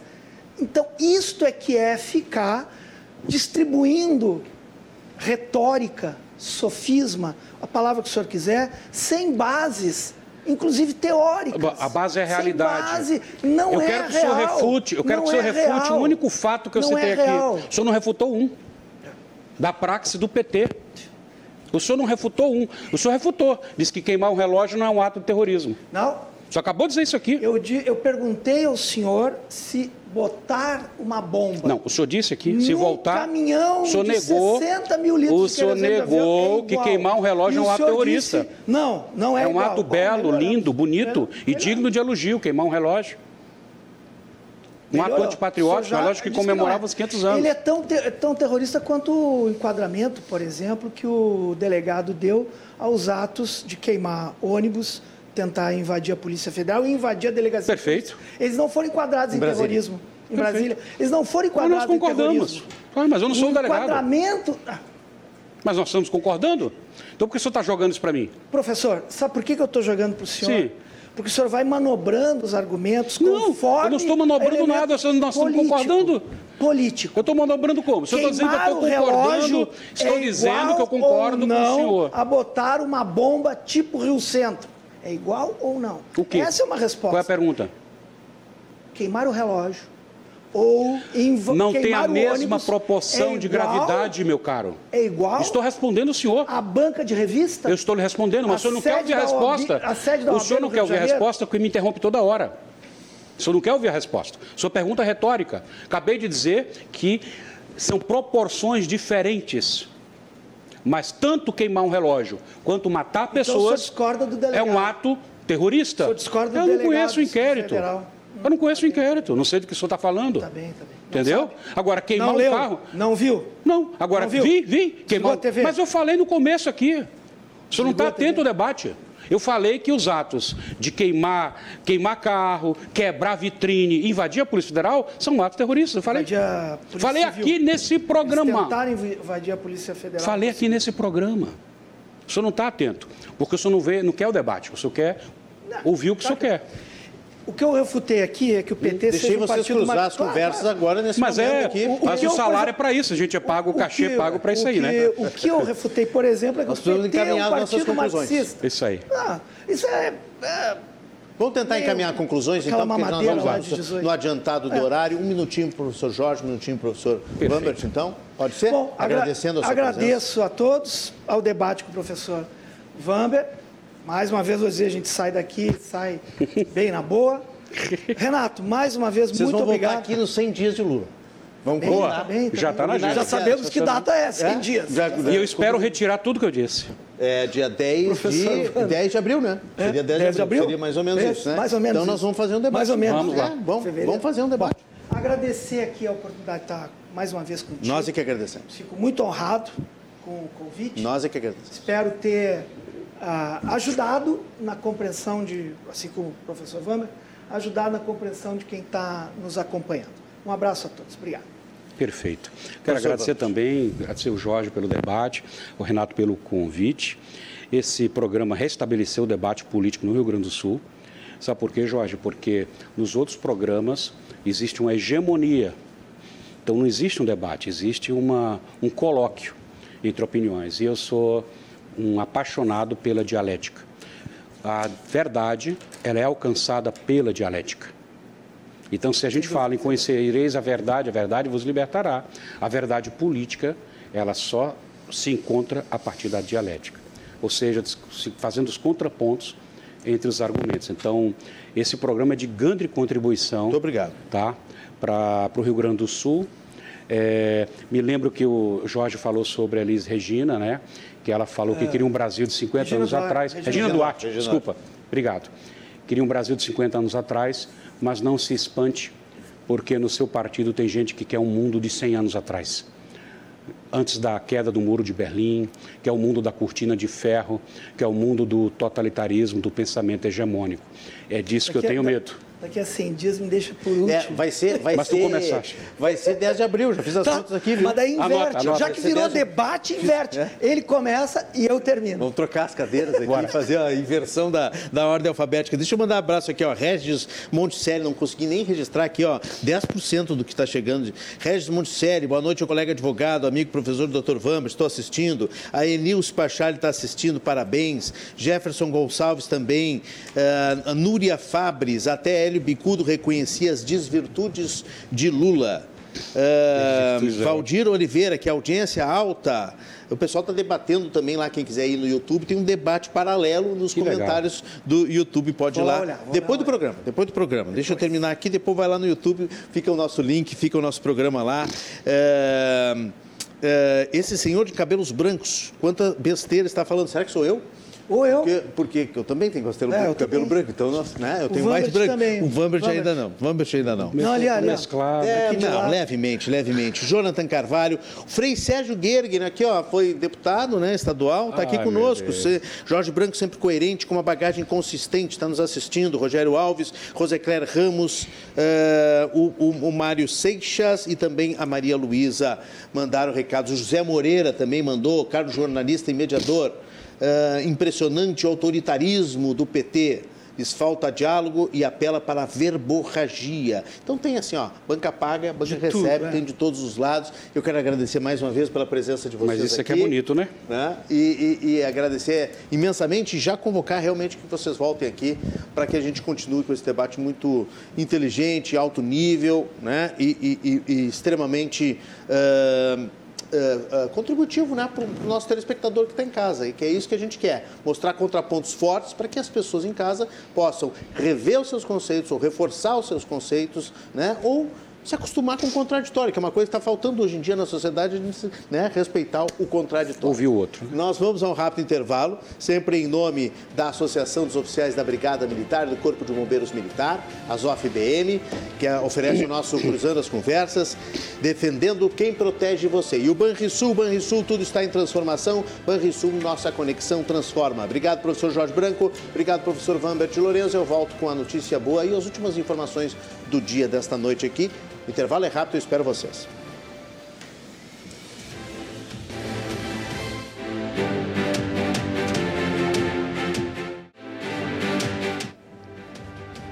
Voltamos com o segmento final do Cruzando as Conversas da noite de hoje. Se você gostou do debate aqui entre Jorge Franco e Vamber de Lourenço, você vai lá no nosso canal de YouTube, pega o link do programa de hoje e pode espalhar aí nas suas redes sociais, no seu grupo de WhatsApp. Ajude a divulgar os nossos debates inteligentes que fazemos todos os dias aqui, de segunda a sexta, às 10 da noite, na RDC TV, com reprises no final de semana. Tá tudo lá no nosso YouTube, os programas Cruzando as Conversas, sempre um oferecimento da Associação dos Oficiais da Brigada Militar e do Corpo de Bombeiros Militar, a ZOF-BM defendendo quem protege você. E Banrisul. Banrisul, tudo está em transformação. Banrisul, nossa conexão transforma. Notícia boa do dia em tempos em que se fala muito sobre a obesidade como uma doença mundial, uma espécie de epidemia. Né? A Anvisa hoje aprovou o primeiro tratamento semanal contra a obesidade no Brasil.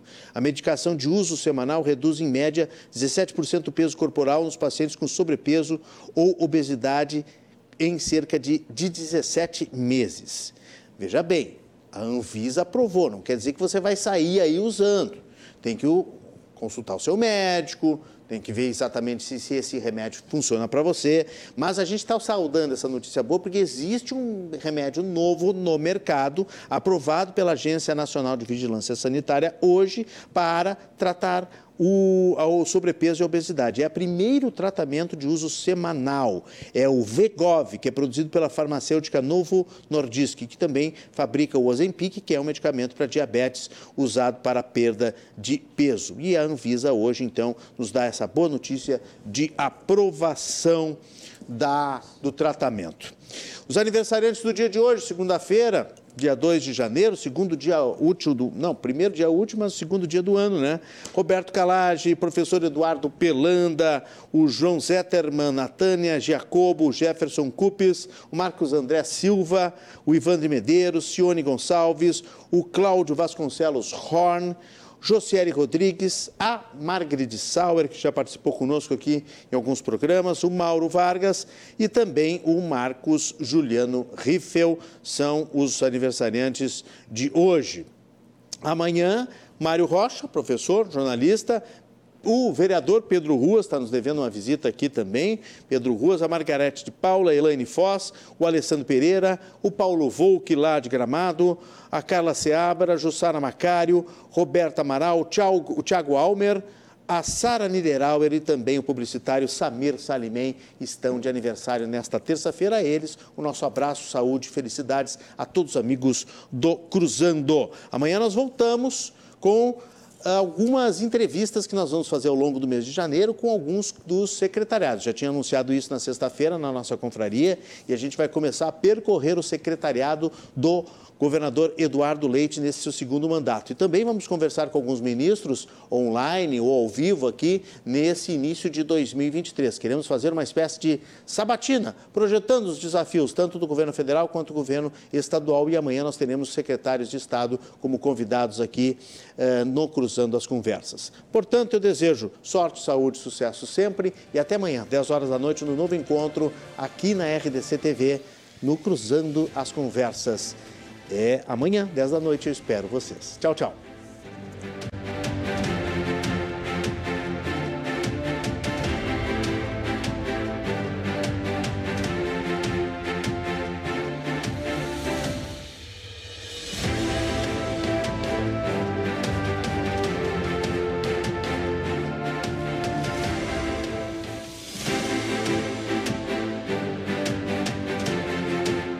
Cruzando as Conversas. Oferecimento: Associação dos Oficiais da Brigada Militar e do Corpo de Bombeiros Militar, defendendo quem protege você. E tudo está em transformação. Banrisul, nossa conexão transforma.